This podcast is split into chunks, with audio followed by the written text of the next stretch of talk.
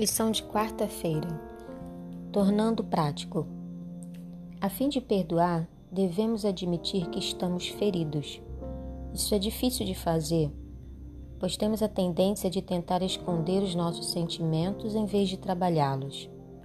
Faz bem reconhecer diante de Deus emoções não cristãs como ressentimento e ira. Vemos isso frequentemente nos Salmos podemos nos sentir livres para dizer a Deus que não gostamos do que aconteceu, nem de como fomos tratados, e que isso nos entristece ou irrita, ou ambas as coisas.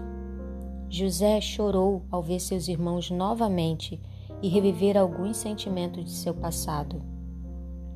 Pergunta número 5. O que a declaração de Jesus na cruz revela sobre o momento certo para perdoar? Lucas 23, 34. Jesus não esperou que pedíssemos perdão primeiro. Não temos que esperar o nosso ofensor pedir perdão. Podemos perdoá-lo sem que ele aceite o nosso perdão. Pergunta número 6. Como agir com aqueles que nos magoam? Lucas 6, 28, Mateus 5, 44. O perdão, como o amor, começa com uma escolha e não com um sentimento. Novamente, o perdão, assim como o amor, começa com uma escolha e não com um sentimento. Escolhemos perdoar, mesmo que nossas emoções não concordem com essa decisão. Deus sabe que em nossa própria força essa escolha é impossível, mas para Deus tudo é possível. Marcos 10, 27.